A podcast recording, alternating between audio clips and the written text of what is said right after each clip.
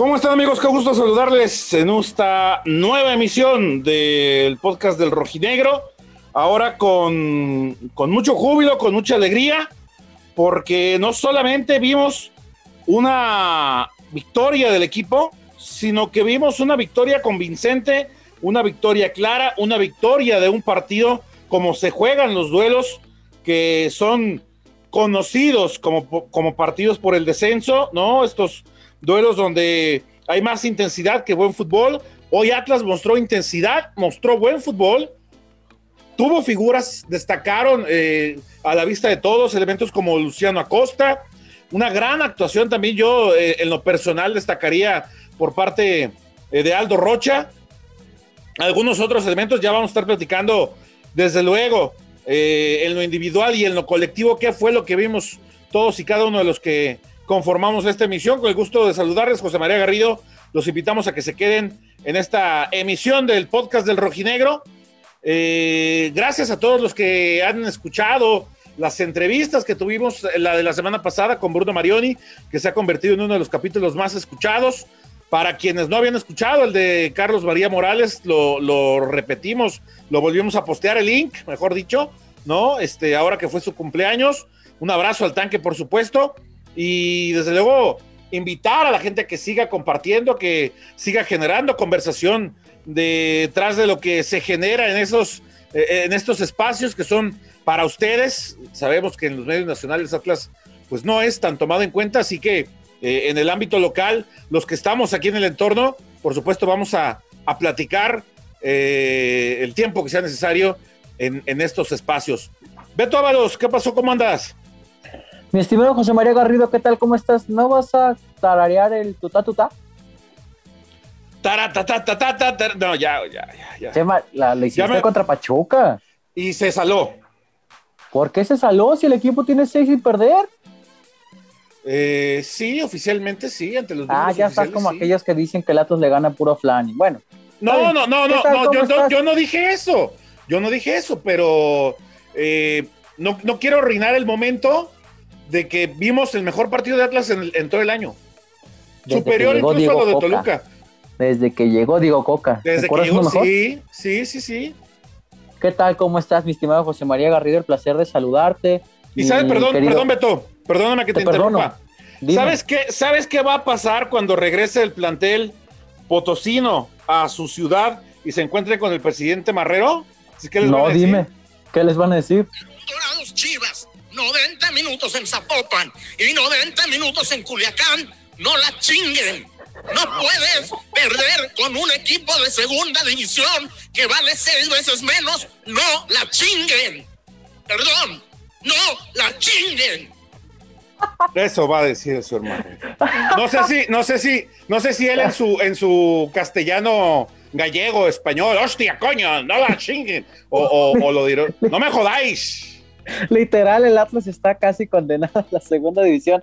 Le mandamos un saludo al buen Jesús Hernández eh, por ahí que él tenía, estaba seguro que para la gente que lo ve muy, muy antirrojinegro, estaba seguro, estaba tan seguro que el Atlas ganaba que le metió ahí en una puestona. Le metió ganó dinero, con el rojinegro. Ganó el dinero. El chullazo le ganó. ¿Sabes qué, Beto? Yo creía por la naturaleza de este partido, y antes de saludar a Quique, que iba a ser un partido de bajas. Yo pensaba que iba a quedar 1-0, 1-1. ¿Coincido? Sí. No, la verdad es que nos, nos, nos, sacó una sorpresa para bien este equipo rojinegro. Ya estaremos desmenuzando más adelante.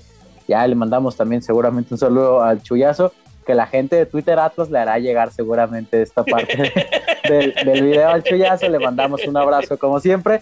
Y al buen Enrique saludarlo también con mucho gusto. José, usted no lo está viendo, a nosotros tampoco, pero yo sí estoy viendo a José no sé si está feliz por el audio que nos acaba de compartir Chema, eh, si por el triunfo del rojinegro. José, o, porque se acordó, o porque se acordó que hace un año se sacó fotos con Ah, no, sí, claro, porque déjenme decirle que mi José es súper fan de las batallas de freestyle y se cumplió hace un año del último, del último evento eh, que se realizó acá en Guadalajara. Y José, pues, para los que la gente que sepa, más o menos José pudo estar cerca, literal cerca. Es más, casi fumó del mismo porro de Dani, con ah, Asesino, con el Papo. por eso andaba, por eso andaba con esa sonrisa. hombre, Tengo un amigo que hoy no, de hecho le mandamos un abrazo a Freddy, a Freddy Olivares, hoy no está acá, pero también estuvo compartiendo chela ahí con varios. ¿Qué tal? ¿Cómo estás, mi estimado Kike y José? ¿Cómo se encuentran el día de hoy? Todo bien, muchachos, contentos, felices, emocionados después del triunfo del rojinegro. Yo, en lo personal, no festejaba y disfrutaba tanto un partido de Atlas desde aquel 3-0 del Atlas al, América. Y no digo el de este torneo, sino el de hace un par de temporadas que metió gol. Me confundiste, no sabía cuál goleada te referías es que van dos consecutivas en casa contra el América 3-0, entonces me quería ser específico, pero la verdad disfruté, sufrí el partido, pero fue el mejor partido. Yo lo dije cuando compartí mi nota en mi, en mi Facebook, el mejor partido de Atlas en los últimos dos años. Yo, iba, yo, yo me iba a ver más corto, el partido más corto en la pandemia. Desde que llegó Coca. Por eso, no, pues, no bueno, la pandemia, porque. No, porque, está, está el, el, del Atlas Toluca, el que le ganan a Toluca. Pero ahí es donde empieza la pandemia, Beto. En paz descanse. Ahí es donde empieza la pandemia. Después del 3 a 2 a Toluca, eh, arranca todo este largo proceso de espera. Este, que esa victoria que le dio tres veces más de chamba a Rafa Puente, por cierto. Correcto. Este, Nada más saludando ya a José. ¿Cómo sí, el tocayo. Muy feliz sí, sus palabras lo, Representa el atlismo. Ya vamos a ponernos ahora sí serios, compañeros. El conjunto del Atlas que 3, 3 por 1 eh, venció a la escuadra del Atlético de San Luis. Para entrar en contexto, porque la gente está un poco confundida en el tema del cociente. Eh, el tema de la victoria, los tres puntos pueden ser un poco más morales, por así decirlo, porque bueno, el Atlas ya no depende de sí mismo. De hecho, son, para que más o menos hagan sus matemáticas, porque el cociente de San Luis es muy volátil, son ocho puntos de distancia. La cosa es que Atlas depende de cómo termine el torneo el Atlético de San Luis para saber cuántos necesitan ellos. Si el San Luis llega a sumar 14 puntos más, se acabó automáticamente. Ni aunque el Atlas gane todos sus partidos, se salvaría. Es decir, San Luis ganando nada más los dos partidos de seis puntos que le quedan, estaría del otro lado, evitando pagar los 120 millones. Entonces, no confundamos eh, el hecho de que se le ganó un rival directo, sí, se le, se le ganó el rival más cercano, con que el Atlas ya está prácticamente salvado o que se acerca a la salvación. Obviamente muchos cronicamos así pues, porque, uy, el Atlas respira. No sé qué tanto respira. Ya veremos al final del torneo. Es muy pronto para asegurarlo, Beto. Si el Atlético de San Luis se cae. O sea, por si, el, si, el, Atlas hubiera ganado otro de seis puntos. Exactamente. Ahí sí estaremos sería, otro panorama. Porque ni siquiera los Bravos de Juárez están cerca todavía, están como a 18 o 20 puntos más o menos los Bravos de Juárez. Son 15, puntos ahorita. Tampoco se trata de confundir a la gente y decirles que este Atlas ya acaricia al San Luis y lo va. Vamos con calma. Es una victoria moral, sí, pero que afirma el, el buen momento que vive el equipo. Lástima que llegara tan tarde. Quizás si partidos como el de Monterrey o como el del Querétaro que representaban otra cantidad de puntos, eh, que eran de seis puntos, si hubieran ganado, se el estarían. Querétaro, el de Querétaro me acuerdo y me da un coraje. Si, por ejemplo, le sacabas puntos al Toluca, te acercabas un poco, o sea, más puntos al Toluca, te acercabas más. Pero estamos hablando de hubieras, hubieras en el fútbol no existe. El Atlas Chema, que ya lo estaremos desmenuzando más adelante, eh, yo lo veía como un 4-3-3. Dime, dime.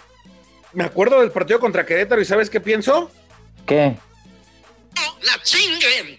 Perdón, no la chinguen. Qué grande, José María Garrido. Qué grande. Ay, te va, al rato el chollazo te va. Siéntamelo. A ti, y al Quique por andar aplaudiéndote el chiste. Un abrazo al chollazo. No, no le saques, Quique. Ay, mis pies. El Atlas que con un 4-3-3 ya lo estaremos desmenuzando más adelante, Chema. Eh, ¿Alguien se acuerda de Renato? ¿De quién? Renato, o sea, a, Renato le dimos su mejor partido con Atlas frente a Pachuca. También le dimos salir por 30 minutos, 30 minutos, no fue todo el partido, 30 minutos. Los mejores minutos, los mejores 30 minutos. Como, quieras. El mejor partido que dio Atlas con la camiseta, Renato con la camiseta de Atlas, sí, pues. Sí, señor. después de la rabieta que hizo cuando lo sacó, Coca no la ha vuelto a utilizar. Es un tema interesante ahí, ¿no? Saber si lo ha ya, ya, ya, ya este patrón de conducta ya nos estamos dando cuenta cómo reacciona Coca cuando un jugador le manotea o le hace una rabieta. ¿Se acuerdan de, el propio Lucho en el clásico pasado.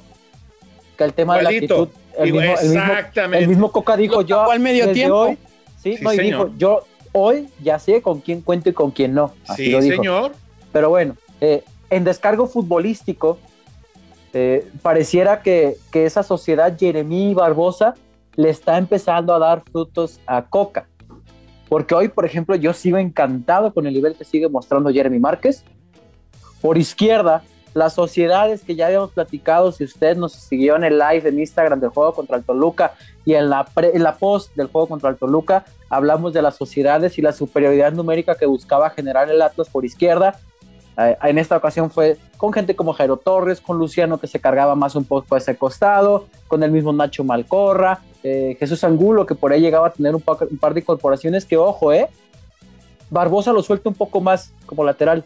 Eh, ¿Cómo le llaman ahora, Chema? Los laterales que van y vienen, que son lateriores o cómo les dicen. No pero, no, pero a ver, te explico. El laterior es el, el futbolista que parte desde un... A ver, te lo, te lo tendría que explicar con... Bueno, es que no, no tiene caso porque no lo pueden ver nuestros amigos, entonces no. Eh, es el... Con vos, explícamelo con vos. Ok, eh, es, el, es el típico jugador como Fernando Navarro que parte desde la zona de su lateral, su sector como lateral, como marcador de punta, que es específicamente el puesto de un lateral, partiendo desde la defensa, pero que en lugar de hacer un recorrido más o menos recto o paralelo a la raya de cal, que es la que le toca defender, en lugar de hacer eso, hace jugada al llegar a medio campo o al abandonar la zona defensiva, se mete en las zonas interiores, carriles centrales le llama ahora también. Y Barbosa no ha hecho eso. Barbosa tiene rato que no lo hace. De hecho, Beto, yo te lo, yo, te lo dije hace mucho tiempo. ¿Se quedaron pidiendo penal? Sí, señor. Un tiro. Eh, ay, ese arbitraje. Yo, yo, con, yo con Barbosa, este, desde, te lo he dicho, Beto, varias veces, desde la época de, de Cufré, y si no hubiera declarado las tonterías que dijo el otro día, yo seguiría encantado con este muchacho. Que fue el menos culpable al final, ¿no? De lo que dijo. Pues sí, sí, también, también. Al final de cuentas, o sea, no entiendo. Yo, yo entiendo, no, o sea, yo entiendo el mensaje que quería transmitir Barbosa, de que no, no, no sentían una crisis dentro del equipo. Pero, o sea, entiendo el mensaje, siento que era el menos culpable de la situación. Sí, tienes razón. Pero es un tema pasado, ¿no? Ya no estamos desviando el tema de, en contra sí, Lo importante es lo de la cancha, ¿no? Sí, el tema del Atlético de San Luis otra vez Milton Caraglio siendo, Milton siendo importante. Hoy nos queda claro que, es la pelota la que no quiere entrar con Milton. Dos al poste, afortunadamente, en hay, una de ellas. Hay una, la que, la que ya había ganado la, posición, mete el remate y pega en la horquilla. Esa. La, de gol, la de Jairo. No, antes. No, una antes, ah, una antes. Sí. bueno, yo como tres dedos, pues, estuvo muy bueno el remate, la verdad fue muy bueno. pero, pero se le, se le está negando el gol, digo. Ahora, hay gente pues, también. Lo importante, Beto, perdón, es que aunque no caiga el gol, están apareciendo otros que sí están teniendo el, eh, que sí la traen derecha, vamos, como se dice, y, logran convertir, ¿no? Que no depende exclusivamente de, Milton. El que la traía, pero de fuera, fue Luciano Acosta. El partido que hizo Luciano ¿Qué la traía de fuera? La magia. Ah, ah, ah, ah, La magia, la magia. El partido que hizo Luciano Acosta, ojalá viéramos más versiones como esas. Algunas cosas muy puntuales. Antes de ¿Es el mejor partido de Luciano desde que llegó a la Yo sí creo, yo sí creo. Ay, híjole, no sé. Aquel contra Rayados que le sacan el empate donde hace un gol. A mí me parece mejor el de hoy. Lo pondría, lo pondría en un top 3 y, y esos donde salió todo. Si hace ese gol en donde se quita de encima a dos. la última jugada del partido, creo, los, ¿no? Los fiferos le decimos, cuando hace la croqueta, ese engancha con un pie y sale con el otro, ¿cómo sufre uno? Bueno, si hace ese gol, Dios mío, le da la vuelta, bueno, no le da la vuelta al mundo, pero esa jugada la hace Messi y nos volvemos locos todos. ¿Qué jugada hizo Luciano Acosta? Ojalá viéramos más destellos de, de ese tipo de Luciano o que fueran más constantes. El balón parado, otro tema que se había criticado mucho. La situación del penal que se pide en el primer tiempo nace de una jugada prefabricada, ¿eh? Así como los hemos reventado y hemos dicho que ojalá fuera más efectivo, pero nace de un tiro libre una jugada prefabricada donde todos se quedaban esperando el centro, se la tocan a Luciano y ahí es cuando sale el rebote. Ahora, Beto, ahora hay una, hay una cosa también y que creo que es importante decírselo a la gente que nos escucha. Dime. Sí, es, sí, esta victoria sí es para celebrarse en grande, porque Ya, ya lo decía yo en, términos a lo que yo creo, el mejor partido desde la pandemia. Eh, Quique decía el mejor partido en los últimos dos años, ahí me parece que, se está yendo un poco, un poco lejos, pero también... ¿Se la prolongó? Sí, sí. La fecha. La fecha, claro. Se, lo prolongó el calendario, sí. Eh, eh, a lo que quiero llegar es, eh, sí, el partido fue bueno, pero creo que Atlas fue más intenso que buen equipo. No sé si me, si me explico. O sea, fue bueno porque fue intenso, fue bueno porque tuvo buenas actuaciones individuales y fue bueno porque no habíamos visto algo a ese nivel desde hace mucho tiempo pero tampoco fue el gran fútbol. A eso me refería al principio cuando decía que Atlas lo jugó como se juega un partido de descenso. Pero yo, yo ahí voy a diferir, contigo porque San Luis es un ráyasela, que estaba jugando muy bien. Para mí, San Luis estaba jugando muy bien, le puso un baile al conjunto de las Chivas, le puso un baile a Tigres. pero, pero, pero, ok, ok, estoy de acuerdo con todo eso, pero, Atlas le jugó distinto. ¿eh? Pero Atlas le jugó diferente, Atlas le jugó a replegarse. Y se los enseñaba hace rato en el, Beto, el, primer gol de Atlas surge de un, de un repliegue completo de San Luis. Pero estás hablando del minuto 10. Eh, con mayor razón, la actitud que presentó desde el principio. ¿Tú Rocco, una de Rocco dijo, Rocco dijo, Rocco dijo, nos pasaron conferencia que no se echó para atrás. Dijo, que no le salió el partido. Que no le ah, salió el partido. El técnico, el técnico puede, el técnico, hay, técnicos que dicen, hay, hay, técnicos que dicen, no, eh, nosotros fuimos superiores. No, bueno, eh, aquí el técnico del San Luis fue el que dijo nos pasaron por encima. Sí, de acuerdo, pero también creo que, San Luis pudo proponer más. Es que no le, Rojo dijo lo mismo, que no le salió el partido, pero es que no es que se hayan echado para atrás, así no era el partido que literal no le salió nada y Atlas fue superior. Yo creo, ahí es, hace algo que platicamos en el medio tiempo con la gente eh, ahí en el, en el live de Instagram. Yo creo que no se le está dando mérito al Atlas por los partidos que hace. Y ya lo dijo Cristán. Atlas es un equipo que hace jugar feo a los rivales. Porque el tipo de partido que suele proponer Atlas les complica, sobre todo los últimos seis encuentros.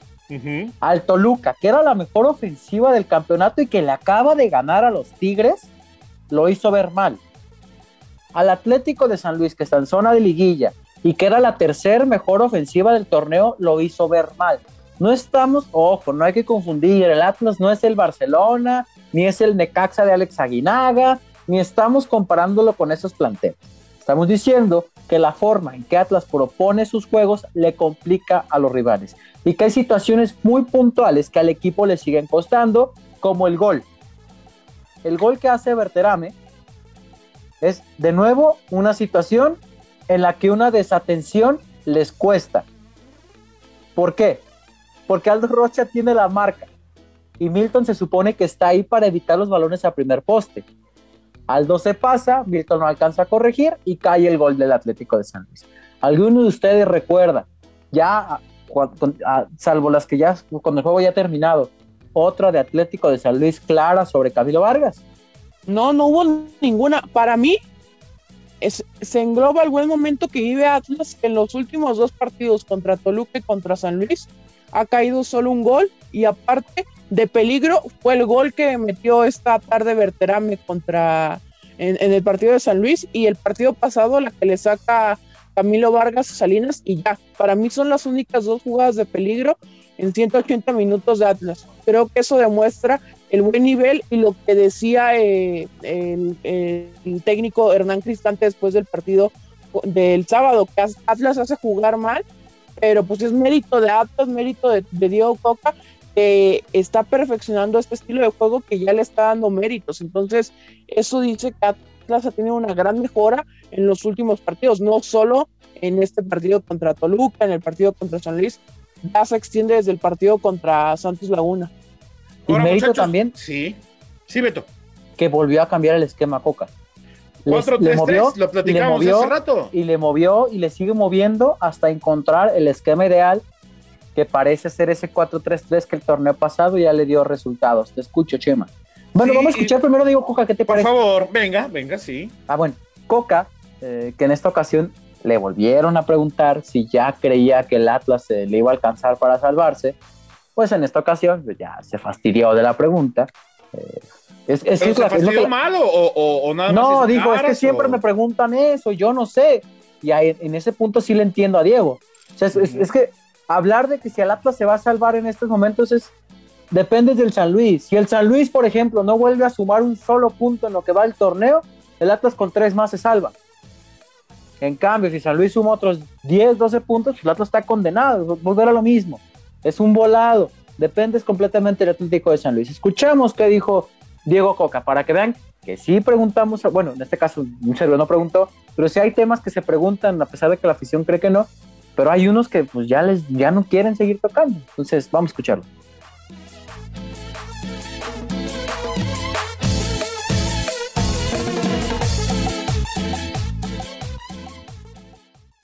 Mira, siempre preguntan lo mismo, yo no tengo la bola de cristal. Yo lo único que puedo manejar es el día a día. ¿sí? Entonces yo lo que le transmito a mis jugadores es convencimiento de que vamos a ganar el partido que viene. Punto, se terminó. Para nosotros el, futuro es el partido que viene, no hay más. Ahora el futuro es Juárez y viene dentro de tres días. Así que vamos a recuperarnos, vamos a disfrutar hoy a la noche, que ganamos, que ganamos bien, que hicimos tres goles. Tiene que estar contenta toda la gente de Atlas, tiene que estar orgullosa del equipo porque se está matando dentro de la cancha y no tengo dudas que le va a dar muchas satisfacciones. Y a partir de mañana tenemos que pensar en Juárez para ver de qué manera y quiénes son los jugadores que están mejor recuperados y, y podamos saltar a la cancha para buscar los tres puntos.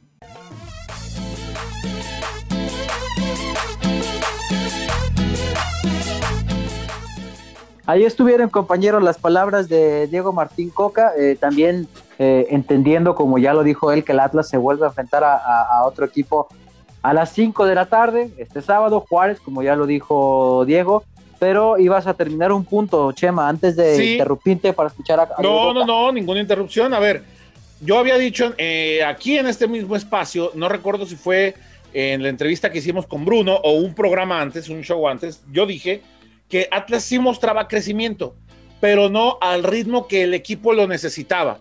¿Por qué? El equipo había pasado de empatar a cero goles contra Pumas, es decir, ya no había recibido gol después de actuaciones patéticas, sobre todo las primeras dos o tres, a pasar a ganar por la mínima diferencia con Pachuca 1-0. O sea, avances sí, pero muy cortitos en función de las necesidades del equipo. Ahora el salto de calidad es mucho mayor. Yo ahí sí, no me les digo, yo lo, yo lo que dije ahí está y ahí se queda pero me parece que hoy el salto de calidad supera inclusive la expectativa, por lo que ya inclusive platicábamos antes de, entrar al aire, ¿no? De hecho, lo, dije recién, para mí era un partido de pocos goles, porque es un partido de esos, como lo dije, de esos como de descenso, de pocos goles, apretado, con el cuchillo entre los dientes, y Atlas ganó por dos goles de diferencia. Eh, en el campo, ¿cuándo había ganado con ese margen en el, en el lapso de Coca? Otro número más, Quique, que le podemos agregar a. Ah, ¿verdad? Es la primera vez que mete tres goles. La última vez que haya metido dos fue en el clásico, pero lo perdió tres por dos. Y los dos goles, aparte en ese juego contra Chivas del torneo pasado, fueron muy circunstanciales, aunque porque de un pésimo partido es Atlas y de la nada sacó esos dos goles aparte no ganaba, no metía tres goles desde ese partido que recordé al inicio del programa contra, contra el conjunto. No, fue eh, contra eh, Toluca, antes de que parara el torneo por la pandemia, pero que había sido en el Estadio Jalisco contra el conjunto de América cuando todavía era dirigido por Leandro Cufré. Pero sí es un avance de Atlas, o sea, Atlas está mejorando. muy por encima de lo esperado incluso. Para mí, el golpe es muy, anímico. Si Atlas se quiere salvar, dio el golpe anímico que yo decía en el programa pasado. Por temas así es que se puede salvar el equipo porque te viene Juárez que es directo. Es imposible para mí ya alcanzar el conjunto de los Bravos, pero puedes dar otro golpe anímico porque San Luis no sé cómo se vaya a reponer de la derrota, porque le viene Toluca, que es uno de los mejores equipos del torneo, y luego juegas contra Juárez y le ganas, das otro golpe creo que a partir de ahí Atlas se puede colgar de que siga vivo en la pelea de cocientes. Pero en las matemáticas se ve demasiado complejo que, los dirigidos por Coca la libre. Pues ya no está en sus manos lo que decía Beto. ¿Sabes qué? Voy a, voy a dar una opinión personal, bueno, como la mayoría de las que doy aquí, pero eso ya más, es más, más que informativa, es propia. Yo ya no creo que el Atlas esté pensando en este torneo. ¿Por qué? a, Coca, se le dio ya la continuidad eh, eh, de que desarrolle el trabajo que se pretende. Pepe Riestra ha dicho una y mil veces que ya asumieron que van a pagar la multa. O ya asumieron, ya no están pensando en la multa. Y al asumir que vas a pagar la multa, no estás pensando en liguilla, porque siendo último lugar de la tabla de cocientes, por reglamento, ya no pagas, ya no entras, ya no, ya no puedes ingresar. Pero lo que se le viene, y lo he, lo he expresado en diferentes espacios, entiendo que hay aficionados que no lo quieran ver así, está perfecto, están en todo su derecho, pero y si Orlegui está pensando en arrancar un proyecto de cero con un equipo en cocientes limpios, nadie, o sea, no se, no se han puesto a pensar en eso. Porque, ok, se salva el Atlas de pagar los 120 millones este torneo. Y el que sigue, ¿cómo andamos? Para el siguiente año futbolístico, cuando te queden torneos todavía de 14, de 20, de 17, vas a sufrir otro año. Comprendo. Nadie quiere tener esa, esa mancha del descenso que significará. Y está bien, hay aficionados que se niegan por tradición a que tenga el equipo esa mancha, pero no se va a ir. El equipo se va a mantener en primera división. Va a existir la mancha, sí, pero no se va a ir. no lo van a ver jugando contra el Tampico Madero el año que viene. Entonces, si Orlegui, insisto, opinión personal, si están pensando en lo que sigue, ya no en este, ¿qué pasa? O sea, ¿Qué si por la mente Pepe Riestre y Alejandro Arragorri? Porque obviamente ellos no pueden salir, salir a decirlo públicamente. Se los comen vivos. Si ellos te dicen que ya están pensando. Sí, así. Desde este torneo, cómo armar lo que sigue para entonces eh, este proyecto Orlegui o esta nueva era. Y si la nueva era viene de la mano con esto. Sí, insisto, yo puede Ser, Beto, puede ser. No lo descarto tampoco. Esa es su ¿eh? opinión personal. Y el aficionado atlista también es muy tradicional. Yo sé que no, no se hacen a la idea de que, de que el descenso, de que la mancha en el descenso quede ahí. Yo, yo lo entiendo perfectamente. Pero no se va a ir el equipo. Deportivamente no se irá. Sí. Se va a quedar en la primera división. Ya es opinión de ya es perspectiva de cada quien. Seguramente me va a criticar mucha gente por lo que acabo de decir. Los entiendo perfectamente pero ese es mi punto de vista. Pues es que es, válido, o sea, interpretar el, escenario que se asoma ante las circunstancias que se van presentando en el camino, Porque o sea, Orlegui es descabellado. Tomó, Orlegui tomó al equipo empinadísimo. Sí. señor. Estaba empinadísimo el Atlas ya en la tabla de cocientes. Ya iba a ser un milagro, o sea, de verdad, vean la tabla de cocientes este año, cómo arrancó. Ya estaba como 11 puntos abajo del Atlas creo que era Cholos, no ni siquiera estaba San Luis en el baile. Ya de por sí se antojaba difícil salvar. Entonces, no sé, a lo mejor esta nueva era que tratan de vender eh, viene a partir de esto. Y yo no lo vería tan mal. Dígate, cuando platicaba con, con Pepe Ríos la última vez que tuve la oportunidad de decirlo, me, me, daba una analogía muy interesante. Él me decía que Orlegui ve al Atlas como un paciente en terapia intensiva. Cuando uno tiene un paciente en terapia intensiva, como tu familiar, lo que quieres es que salga de ahí, que esté bien, en cuanto se pueda, mucho mejor. O que no sufra.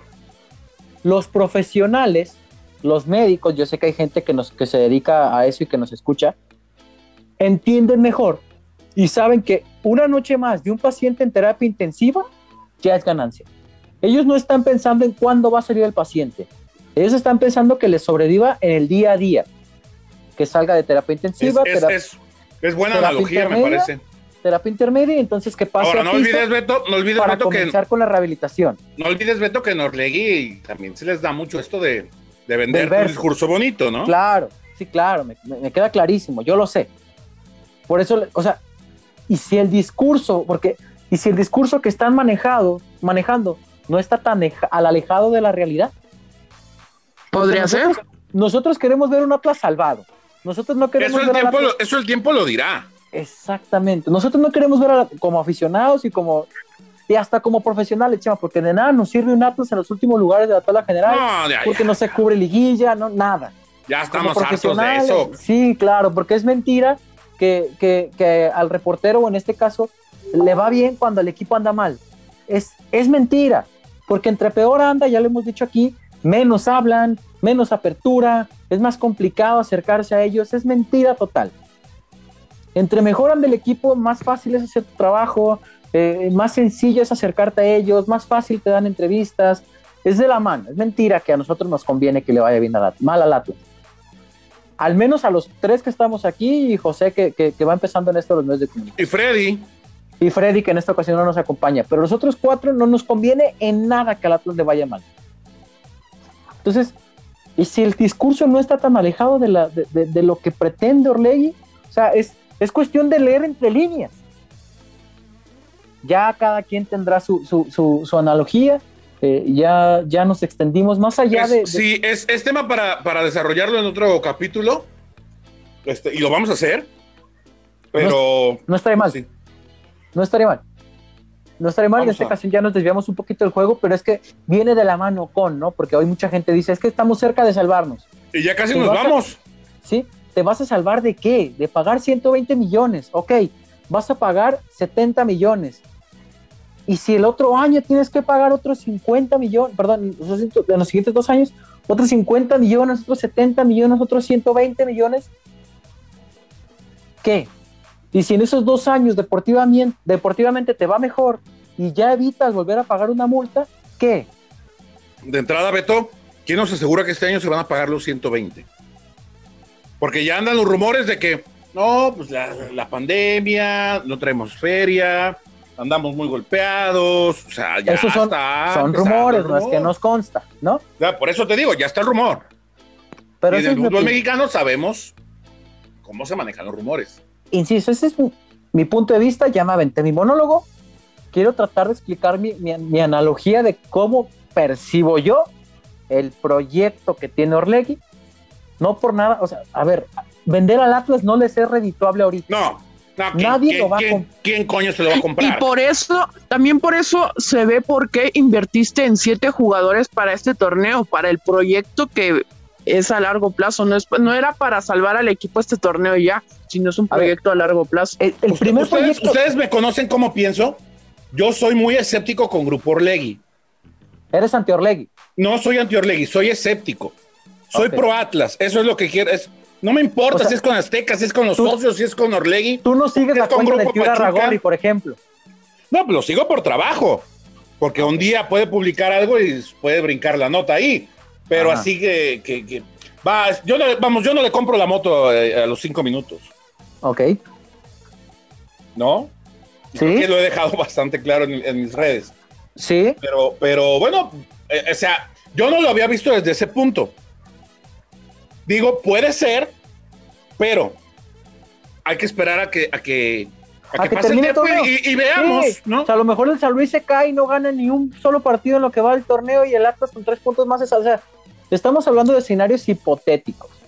Porque Pepe Riestra no va a ser, lo único que ha salido a decir es, ya asumimos que vamos a pagar. Ya dejen de estar preguntando. Ya asumimos, ya. O sea, ya no va a salir tampoco a decir, sí, vamos a pagar 120 millones porque queremos que todo nos cociente, el cociente nos quede en ser. O sea, y si el primer proyecto de Orlegui es comenzar a sanar al Atlas y no saca, o sea, porque todos estamos, queremos verlo campeón, nos queda clarísimo. Pero el primer paso para eso es comenzar a sanar a un equipo. Es como cuando uno va al gimnasio. En un mes no va a bajar lo que comió por años. ¿Ah, no? No, Chema. Con razón. Tienes que llevar una dieta estricta, debes de alimentarte bien, debes hacer tu ejercicio y entonces sí, lo que comiste por año se empieza a bajar conforme pasa el tiempo, no lo bajas en un mes. Lo mismo pasa con Atlas, en seis meses no se arregla el desastre que ha sido el equipo por sesenta y tantos años, con sus excepciones, claro, como la del 99, la de los la de los 80 de, de, de, de, este equipo, las del 2004 con Robert de Piño, o sea, generaciones que dieron y que ofrecían un buen fútbol que todos la recordamos perfectamente. Pero los últimos 15, 20 años este equipo ha sido una tras otra de malas decisiones, embargos, problemas económicos. ¿Hace cuánto venimos hablando de Atlas metido en problemas porcentuales? O sea, lo, de este torneo se parece una crónica de una muerte anunciada, pues que ni será tan muerte porque el equipo no se va a ir. ¿De acuerdo? Opinión personal. Si la gente piensa otra cosa, está muy bien. Tique, que no sé tú qué piensas. Si ya te quieres ir, si quieres leer lo que dijo la gente, si se la quieres rayar a Chemita. No, ¿yo por qué, güey? Oh, anda bravo, Quique. no, vamos a leer lo que nos puso el público rojinegro en nuestras redes sociales después de la victoria de este martes por la tarde. Mike Avalos. Se muestra la mejoría que se venía mostrando en partidos anteriores, el mejor partido de Luciano, la media cancha con Jeremy y Rocha cada vez se ve mejor. Ahora toca mantener el ritmo y seguir ganando. Se ganó un partido importante. Bandido, ojalá vean que si atacan pueden salir las cosas bien se les vio concentrados y con ganas. Hay que estar felices. Correa no es, disponible para el próximo partido y lo más importante, ganó el Atlas y eso a todos. Mira, el Atlas es un equipo que cumple el, reglamento a rajatabla, que lo ganó en la mesa contra el América porque pues así lo decía el reglamento. Y si el reglamento dice que Correa se tiene que ir de tres partidos a un año por agredir a un árbitro, tendremos que aceptar esa multa, Chema porque somos un equipo que se cumple con el reglamento. Que se apega a las reglas estrictamente. Sí, claro, está bien. El reglamento da, el reglamento quita. ¿Qué más dice la gente? Carlos Cortés nos pregunta, ¿es verdad que el Atlas no puede entrar a la liguilla? Eh, así es, si no es último en el último lugar de la porcentual. Así es. Eh, Alan Rodríguez, ahora sí dan ganas de ver a un equipo que mm, Gabriel Rivero, eh, juegazo es lo único que voy a escribir. Y finalmente el Cholito Jalisco, parte de semana, que si el San Luis pierde contra Toluca, que recuerda, recuerda que es el partido de seis puntos, uno de los que le queda al San Luis, y el Atlas le gana a Juárez, la presión cambia de lado, aún se puede. Es que es por la parte anímica que se puede pensar que Atlas todavía la podría alcanzar a liberar. Por la parte anímica, por la matemática es complicada, porque hasta el propio técnico del San Luis decía que ellos no voltean a ver la tabla de cocientes, que ellos solo se enfocan en, la tabla general. Ajá. Y si es un equipo que tiene pinta de liguilla por cómo ha jugado, no jugó contra Atlas bien, pero en el torneo sí lo, lo ha venido haciendo así. Entonces, creo que es, es obvio que así lo vea San Luis, porque está, está imposible, muy imposible para el Atlas. Su cociente es muy volátil, insistimos. Eso es lo malo del San Luis. Dependerá de los próximos resultados. No hay más, porque el San Luis puede perder, el San Luis puede perder cuatro y no descarten un hipotético escenario en que Atlas en algún punto lo vuelva a superar. Pero ganando dos partidos, el San Luis, el cociente va para arriba. Ese es lo malo, el Atlético de San Luis, y que tuvo un arranque muy bueno. Uno presupuestaba a un equipo como San Luis al final del torneo 15, 17 puntos. Bueno, pues ya cumplió con 10 a la mitad. Eso fue lo malo, por así decirlo, para el Atlas con este arranque de torneo que ha tenido el Atlético de San Luis, ¿no, Chema? Así es. Pues ¿Qué dices, José? José decía algo que nos ponía por ahí. ¿El proyecto de qué nos decías, José? De Santos en 2007. ¿Se acuerdan? Cuando se fue Gallos al descenso, que Atlas lo descendió. Y que de ahí, pues, ya fue como para arriba, pero ya a lo mejor después se podrá tocar como esa analogía que tocaba Beto. Muy bien. Vámonos, vámonos, José María Garrido. Ahí dejó el, dato José Acosta para que la gente lo piense y lo, lo platique y nos lo comente también a la red Así es, nos vamos muchachos. Quique, nos vemos. Nos vemos muchachos, el partido sábado a las 5 de la tarde contra Juárez en el Jalisco. Vámonos entonces, que pasen una muy buena noche, mi estimado José María Garrido. Buena tarde, buenos días. José Acosta en la producción. Freddy Olivares, que en esta ocasión no nos pudo acompañar.